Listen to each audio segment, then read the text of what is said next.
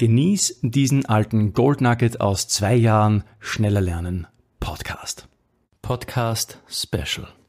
Wie kann ich das Semester noch retten, Florian? Wie kann ich das Semester noch retten? Ja, und diese Frage wurde mir auch gestellt.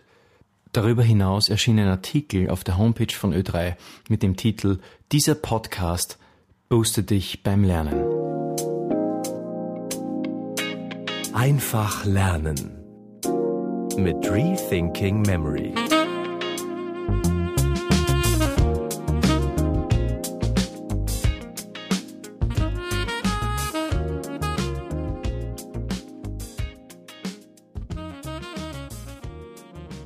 Kaum zu glauben, aber der Rethinking Memory Schneller Lernen Podcast war im Interview auf Ö3 zu hören.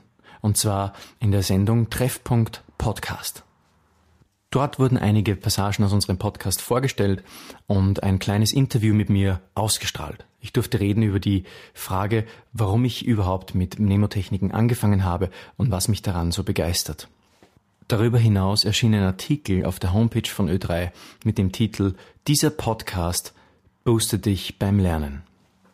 Die Podcast-Vorstellung und das Interview kannst du dir direkt auf der Ö3-Seite im 7-Tage-Player noch einmal anhören. Ich habe dazu die Links in die Description gegeben, beziehungsweise unter rethinkingmemory.com slash OE3 kannst du nachlesen, was ich darüber geschrieben habe und dort findest du auch alle Links entweder zu den Interviews oder auch zum Artikel von Ö3. Ja, und als kleine Draufgabe noch etwas dazu, und zwar das Ranking, das wir momentan in Apple iTunes belegen. So viel sei verraten, wir sind in mehreren Kategorien ganz vorne dabei, unter anderem im Bereich Bildung auf Platz 1 und im Bereich alle Podcasts in Österreich belegen wir den Platz 17. Und ich muss ehrlich gesagt sagen, es hat mich total überrascht. Ich hätte nie gedacht, wie ich diesen Podcast hier gestartet habe, dass wir so einen erfolgreichen Start hinlegen. Natürlich ist jetzt die Frage, ob wir das auch halten können oder ob das nur ein Anfangsphänomen quasi war. Aber selbst für den Start bin ich schon sehr zufrieden. Und ich möchte ich möchte an dieser Stelle ein großes Danke an euch, die Hörer, aussprechen. Ganz besonders an die, die uns immer wieder unterstützt haben mit ihren Bewertungen und mit ihren guten Feedbacks. Und vor allem auch an die, die immer wieder Fragen schreiben, die wir hier im Podcast live beantworten können. Von euren Fragen lebt die Show. Dieser Podcast soll immer völlig kostenlos bleiben. Und damit er das bleiben kann, brauchen wir deine Unterstützung.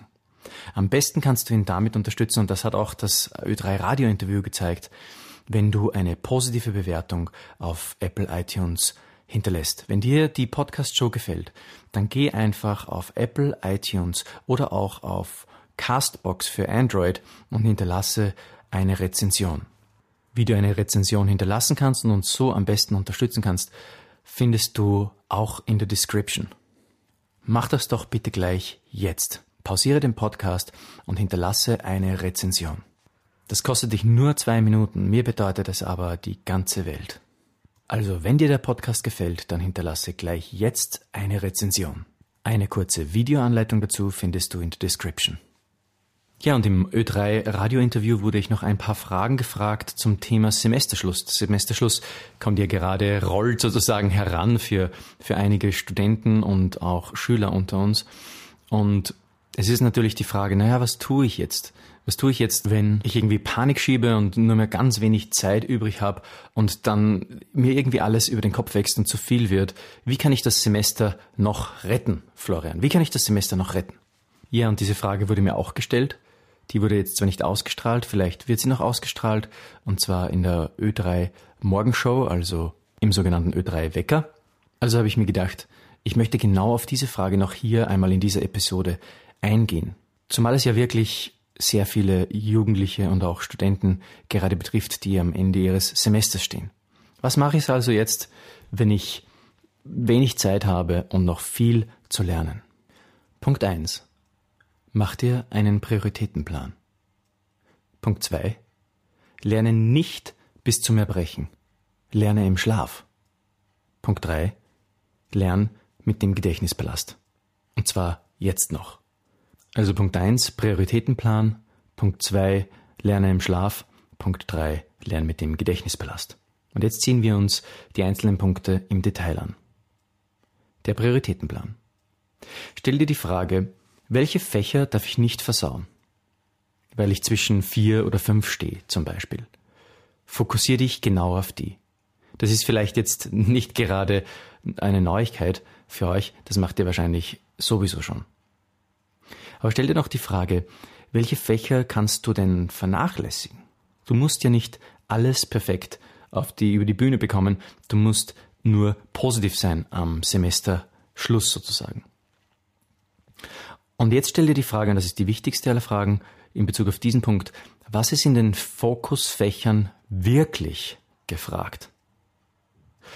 Das heißt, was muss ich wissen und was nicht? Und das ist oft ein bisschen tricky. Da tun sich manche Schüler sehr schwer, das genau herauszufinden. Und die Frage ist jetzt natürlich, wie man das herausfindet. Ja, und das ist eigentlich ganz einfach. Also dein Lehrer, der wird im Laufe seines Unterrichts manchmal Phrasen sagen wie, das ist wichtig. Oder seht euch das genau an. Und das bedeutet eigentlich lehrerisch sozusagen durch die Blume gesagt, das ist wichtig, das kommt zum Test, das kommt zur Schularbeit. Also seht euch diese Punkte, wo der Lehrer sagt, das ist wichtig, genauer an. Ja, manchmal ist es so, dass es Lehrer gibt, die das, die das nicht sagen. Manche Lehrer sind da leider oftmals etwas fies. Dann kannst du es mal probieren und einfach deinen Lehrer fragen. Und aus seiner Reaktion oder Nichtreaktion vielleicht auch deduzieren, also sozusagen abzuleiten, wo, was der Lehrer haben möchte und was er nicht haben möchte bei der Prüfung.